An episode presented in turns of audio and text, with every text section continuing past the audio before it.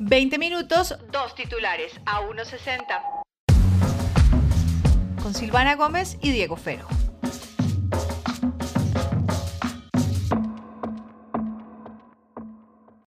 Queridas y queridos oyentes, bienvenidos a este su podcast a 1.60. Una semana, una semana más. Una semana más, Silvana Gómez. Y el, y el, y el año se acabó y no hicimos un carajo. Como así que no hemos, a mí me parece que hemos hecho muchas cosas y que faltan muchas cosas fantásticas que van a pasar. Espérate, solo hay que esperar que llegue el mes de noviembre, el mes con más conciertos por semana de la historia de Colombia y que todos están espectaculares. Oiga, que viene de Killers. Sí. ¿Qué es esa vaina? O sea, carajo. ¿Puede creerlo? ¿Puede usted creerlo? ¿Puede usted creer que yo nunca los he visto? No, Tienes que comprar boletas. Tengo que ir, tengo que ir Además, a este, este concierto es solitos. Sí. Pues y con le debo... No, con Hot Chip. Que va a estar bueno. Sí, oh, exacto. What the fuck? Hot Chip, ¿ah? Es ¿Qué tal cómo pinta ese concierto? No, no, no. ¡Quiere cacao! La verdad es que se, la verdad es que se ve muy bueno. Mm. Pero mire, Silva, em, para, ser, eh, para ser mucho más honesto, mi pesimismo al empezar este podcast tiene que ver con el tema que yo le traigo hoy para que charlemos. Voy a hacerlo cortico para que alcancemos a hablar de para cosas, ¿le parece? Listo. ¿Cuál es, ¿Cuál es y por qué? Porque si es de, o sea, si es de hablar de cosas de, de, o sea, ¿de qué es? Cuéntame. Bueno, imagínense que estos días me encontré con un titular de El País de España que decía futurofobia, el miedo a no poder imaginar un porvenir mejor, ¿sí? Ok. Y yo, bueno, listo, entonces voy a buscar leerme el hijo de puta artículo. ok. ¿Pagaste? Para leer, ¿Le pagaste al país? el país de España hay que pagarle al país de España para poderlo leer. O sea, que me jodí. ¿Y pagaste? Pero entonces, dije, bueno, parce, ¿dónde entra esa vaina? ¿Dónde carajos viene esa vaina. Alguien tuvo que haber replicado esa noticia en algún lado. Entonces empecé a buscar futurofobia, no sé qué, ta, ta, ta, ta, ta, ta, ta. Y me encontré con un señor que se llama Héctor G. Barnés, un señor, digo yo. Y este man, Silvana, eh, permítame, le voy a compartir pantalla para que usted vea quién es este man. ¿Quién es el señor Héctor G. Barnés, que es español? ¿Quién es? Que es periodista y que además publicó un texto que se llama Futurofobia. Es un ensayo en donde el hombre desgrana las consecuencias de vivir bajo la amenaza de la catástrofe climática, sanitaria, demográfica, económica, mejor dicho, la catástrofe que significa ser un millennial. ¿Sí? Ok. Mire este señor. Este señor, ¿cuántos años le pone usted? 35. 35 años, tiene, tiene toda la razón. ¡Quiere cacao! 35 años y ese va se ve más viejo que nosotros, Silva, puede creerlo, pero... Eh, ¿Te parece que se ve más viejo? Yo, me parece que tiene cara de 35 años. Lo que pasa es que como tú eres un come años, un casi 40 años es otra cosa, pero me parece que el man se ve de 35 y está muy digno a sus 35. Se ve a humillar, no puedo creer. A tus con tus genes a otro lado, porque me parece que se ve muy bien. No, yo no puedo creer que los de 30 ya los veamos. Es que, verdad, pues se ve. No, mentira, pues se ve como un amigo mío, ¿verdad? Pero bueno, eh, Se ve como un man de 35. es que estamos viejos. Es que es difícil. Queridos oyentes, es que Diego Fernando Rodríguez todavía piensa que tiene 25 y que él no se ve como un adulto casi de 40. De pronto él no se ve así. El resto del universo sí nos vemos grandes. Pero, pero mire, para no hacerle el rollo largo, porque de hecho si quieren eh, chismosear algo que publiqué por ahí en mis redes, pues ahí lo pueden hacer el hombre habla que esta generación es una generación pesimista y en parte lo es por eh, diferentes factores externos, pero también por algo que me llamó mucho la atención es que el tipo dice que nosotros somos una generación cómoda y que el vivir en medio de ese escenario apocalíptico nos da cierta comodidad de decir como que parce, ya todo está tan vuelto mierda que nosotros no vamos a poderlo cambiar, entonces pues que se vaya todo a la mierda. Y no queremos hacer nada por cambiar nuestro futuro. Es, digamos, parte del análisis que el hombre hace el que yo siento que no está del todo errado. O sea, el man no Pero plantea hasta cierto cosa. punto, pero hasta cierto punto, porque si no, no hubieran existido, no sé, acá en Colombia, bueno, no, no hubieran existido todas las protestas que hubo, o no hubiera existido, o estamos hablando particularmente de la generación millennial, A o de los, o, o de los millennials para abajo.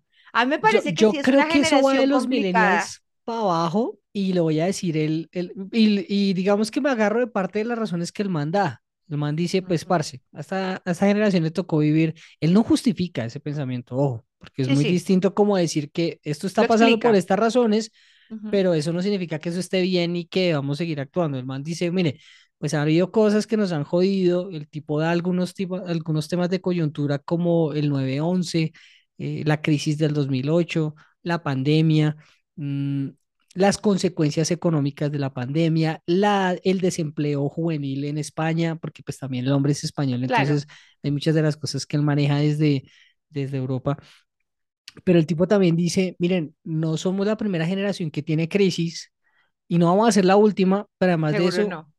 no ha sido la peor crisis que ha vivido una generación. ¿Cómo así? La tener, puede Segunda tener Guerra razón. Mundial, te voy a decir, esa generación, eh, pues le tocó agarrar, por lo menos en Europa, él siendo español, esa generación le tocó agarrar sus países desde ceros y volverlos a armar. Sí, él, él en parte justifica este tema también diciendo que la gente como que ya no, no cree que el futuro vaya a ser bueno. ¿Sí? ¿Sabes qué creo Y, ahí, y, y en parte es como de ese pensamiento, él lo relacionaba mucho con ese pensamiento de que los papás siempre le dicen o siempre pensaban que la generación siguiente a la nuestra va a ser mucho mejor y va a tener mejores condiciones de vida y eso es algo que se ha hablado mucho, de hecho, en estos, en estos Sí, tiempos. Y desafortunadamente, para este caso, quienes estamos en estos momentos creciendo como jóvenes adultos, que somos los millennials, los que ya estamos, digamos, eh, en un en un, ¿qué podríamos decir? Un escalafón profesional que, que nos hace sentir que estamos viviendo una realidad mucho más adulta, ya de grandes, ya de que tenemos responsabilidades, la no, realidad sí, es muy somos grandes. distinta Ujú. y, y pues eso sí es cierto. eh, el acceso, no sé, a vivienda, eh, el acceso a oportunidades eh, académicas, el tema de que el endeudamiento por las universidades también sea muy fuerte, de golpe sí puede llegar a generar esa, ese tipo de cosas. Es que sabes qué pasa, que ese es el tema, que digamos que las generaciones anteriores era la vaina de el tema como de superación generacional. Cada generación es más educada que la anterior o cada generación, eso es lo que dicen, es mejor que la anterior. Claro, en temas, si tú ves a nuestros papás o nuestros abuelos a nuestra edad, tenían casa, carro, eh, eh, algunos habían montado empresa y tenían cómo mantener a los chinos, porque eran chinos varios, ¿no? Me parece que había más de uno de esos papás o abuelos que no estudiaban, sino que eran empíricos en lo que hacían y empezaban sus negocios. Mm, El tema de la superación frente al estudio y a la educación, que es muy importante y eso lo tenemos que tener claro, y ese es como el trabajo de lo que la sociedad le está apuntando de que la educación sea pues pública, que sea gratis, que sea, o por lo menos más, más económica. De hecho, hace poquito vi un, un video de Cardi B que decía, a mí me están, o sea, me cobran por volverme médica, ¿no? Pero si yo quiero ir al médico, me cobran el doble, o sea, es como una cosa de cobrar por cobrar, por cobrar, por cobrar. Claro, yo entiendo que los profesores toca pagarlos, que las, eh, digamos que el- el- los edificios y todas esas La cosas, infraestructura. la infraestructura hay que, hay que sostenerla, de acuerdo. ujú, Pero si los gobiernos fueran organizados, pues te- se tendría unos, un- un- una plata establecida para eso, ¿no? Y si pues, ujú. uno quiere estudiar o que sus hijos estén en un colegio privado, eso ya es decisión suya, no porque toca. Y el tema de la educación, somos una, somos como la primera, no sé si la primera, pero por lo menos la segunda, porque la generación X también es bien educada, en la que estás súper educada. y la que viene es aún más educada. No que sea más inteligente, sino que es más educada, porque es una generación que en su mayoría termina colegio, en su mayoría es universitaria y en un porcentaje medio, medio para no ponerlo en alto, tiene especializaciones y maestrías. O sea, está súper educada. Entonces, consígale trabajo a esa gente súper educada para pagar la deuda de todo eso que acaba de hacer, porque es que la educación es costosa. Ahí es donde está, eh, ahí es donde puede estar la diferencia con las otras generaciones. Los papás de antes, pues no, no hacían maestrías. Había unos que a duras penas se graduaban del colegio y tenían sus empresas y podían comprar y pues obviamente las cosas duraban más tiempo. El otro día hablábamos eso con aquí en mi casa, como de, ah, es que antes todo duraba más. Eso es verdad. La, la, ¿cómo se llama eso? La, mm, que las cosas se vuelven obsoletas, es como la, la, la- es- esto que es ¿Qué programado. durabilidad? No Sí, es programado. Que a Apple en algún momento le iban- lo, lo demandaron y le dijeron, hey, deje de hacer eso, que los celulares tienen que durar más tiempo. Deje de hacer que se vuelvan obsoletos en un año. Sí existe, la ropa se va a gastar más rápido. Por eso el fast fashion. Los, los, los electrodomésticos, las neveras ya no duran 30 años. Mi abuela duró con la misma nevera, Diegui, como 40 años. De verdad. Y Pero ¿por estaba perfecta. Y no había necesidad de cambiarla porque la Pero nevera bueno, seguía estando listo. perfecta. Pero, pero Silva, que, o sea, la durabilidad de las cosas, ¿cómo, cómo nos desemboca en, toca, eso? Diegui, que toca comprar más. Toca gastar más, claro. Entonces vivimos endeudados, jodidos, no tenemos casa, estamos súper educados, no Pero, nos parce, pagan el mire, sueldo que supuestamente me- de- debemos merecer. O sea, sí estamos jodidos. El tema es que yo siento que no debemos tampoco sentarnos a, ah, pobrecitos somos. eh, eh", es que No, a eso me parece que el man también va con el punto al que quiere llegar dentro de O su sea, ensayo sí estamos libro. jodidos, sí es estamos que jodidos, pero no nos podemos sentar pues a llorar encima del charco. Ay, pobrecitos, ¿por qué no? Hay que buscar Es que el soluciones, man pues. decía que eh, en una entrevista para el Confidencial, el tipo decía que tuvo una revelación porque a él le parecía que la gente eh, prácticamente que se había resignado, que había aceptado de una forma muy natural que estábamos en una pandemia global, que nos teníamos que distanciar, es decir, como que eh, fuimos muy sumisos al afrontar este tipo de realidad, además de otras, ¿no? Además de otros problemas. Entonces es como que, pues bueno, nos tocó vivir así, entonces ya que fue putas. Eh, de, bueno, pues entonces la pandemia nos, nos va a distanciar socialmente, bueno, pues ya suerte, chao.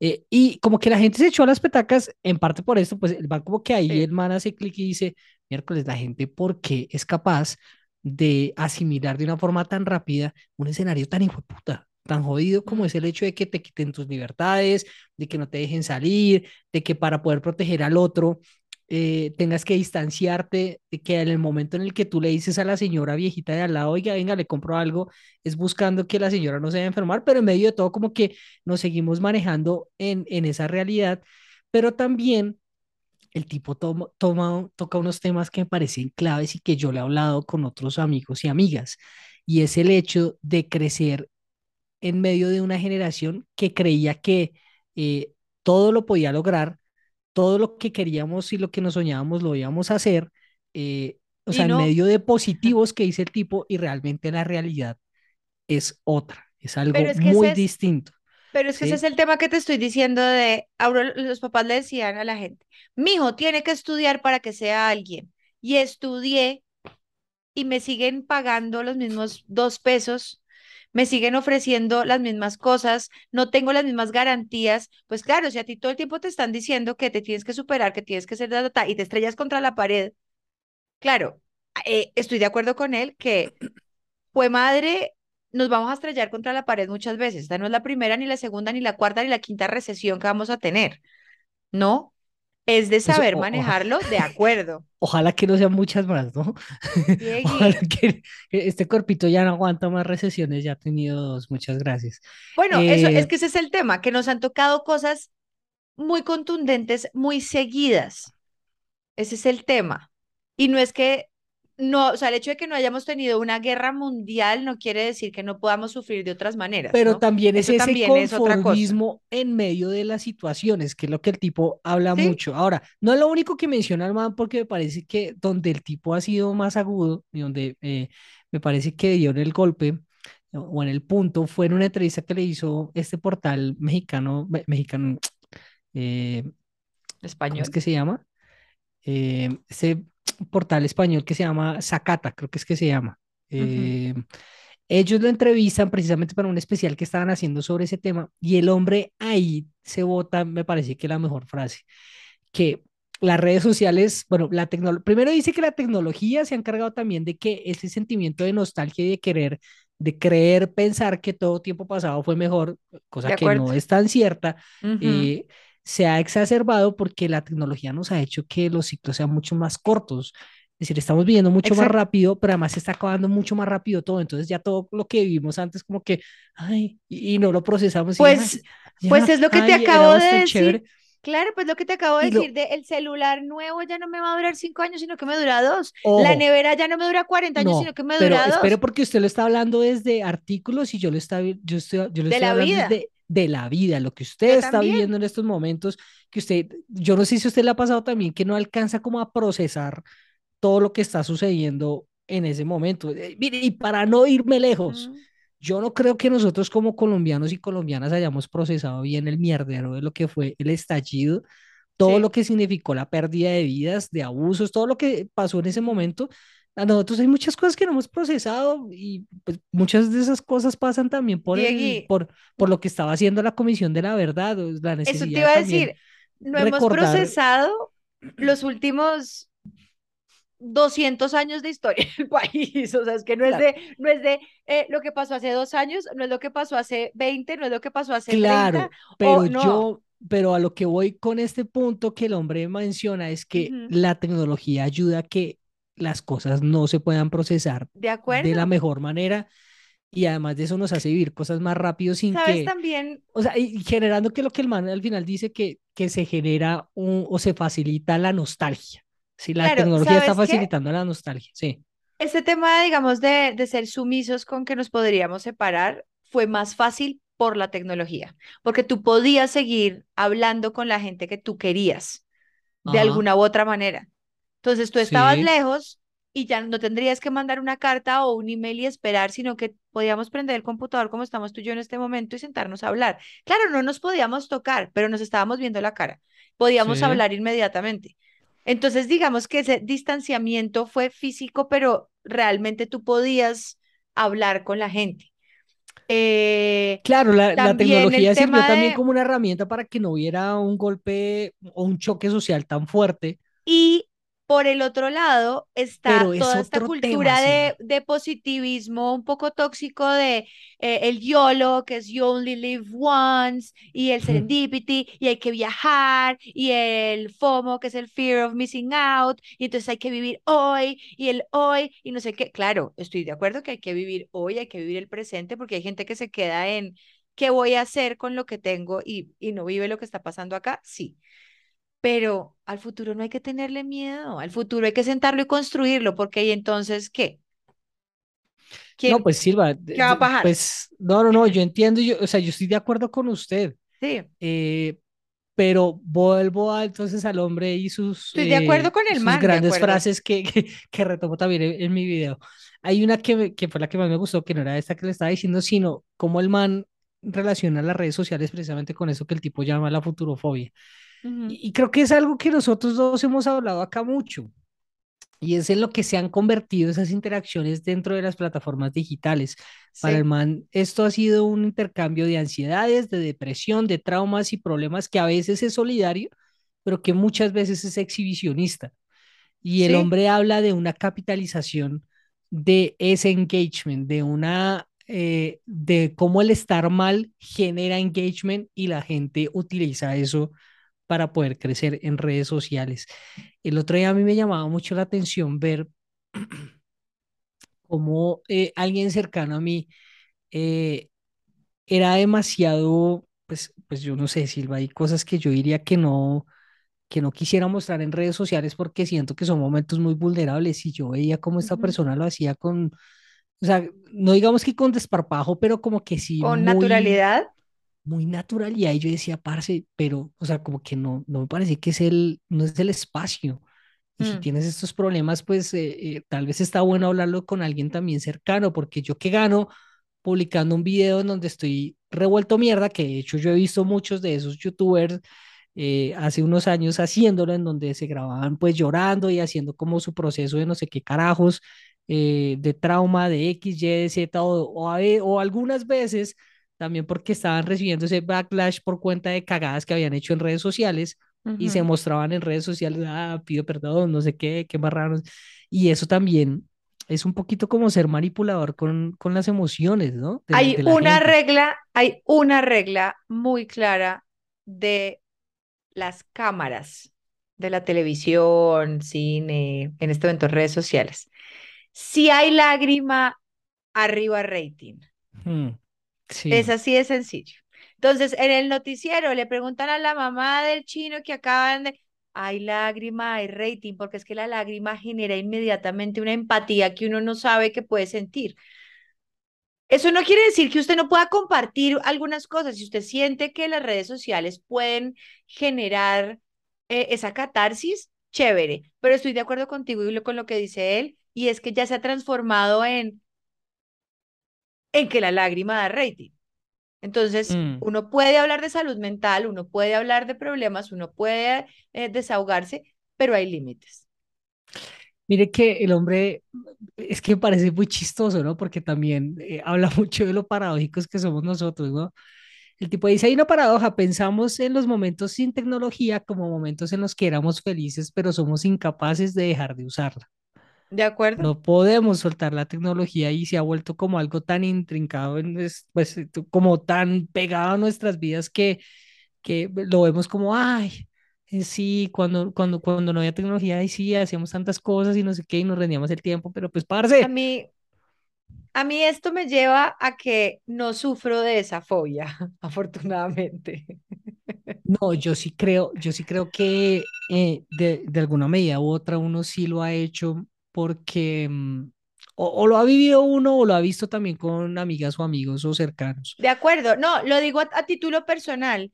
Lo veo y me hago como una evaluación y digo, bueno, no cumplo con todos los chulitos de lo que él está diciendo. O sea, como que entiendo lo que le está planteando, eh, que es muy cierto, pero pues me autofelicito porque no le tengo fobia al futuro. Hay una cosa de lo que el tipo menciona y con esto yo creo que voy a cerrar, que es tal vez lo que no me gustó de, de lo que el tipo mencionaba para poderlo solucionar, ¿sí? El man dice que tal vez no todo el mundo necesite ir a terapia ni sea la solución para todos los problemas que sufrimos, que tal vez deberíamos aspirar a cambiar nuestro, nuestro entorno y no solo eh, nuestra reacción frente a él. Y, y en parte de lo que menciona ahí el man adelante, de cómo deberíamos trabajar este tipo de problemas de la futurofobia, el hombre menciona algo que ha sido herramienta para mucha gente poder seguir adelante y es el mindfulness o el estar presente o el estar acá en el ahora, esto es lo que está sucediendo. Y en parte el hombre como que invita a cuestionarnos también eso, ¿no? Y decir, si nosotros vivimos, que lo menciona en varios pasajes, en varias entrevistas que, que el hombre hace, si nosotros no la pasamos viviendo en el presente, no vamos a tener eh, herramientas para poder cambiar el futuro, porque solamente estamos viviendo la hora.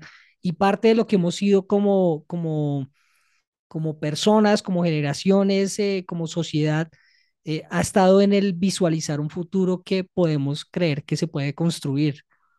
Y el vivir tanto en el presente o en esa inmediatez no nos deja. Yo no digo que él esté totalmente errado, pero también sé que mucha gente ha buscado el, eh, como el agarrarse del presente para no sentirse angustiado por el futuro, que ahí Y es donde que yo yo digo, creo, claro, ahí el tema es que hay que buscar es un equilibrio, porque lo que hace la gente es o se queda pegada con lo que tuvo, o solo está pensando en lo que viene, o solo está viviendo acá.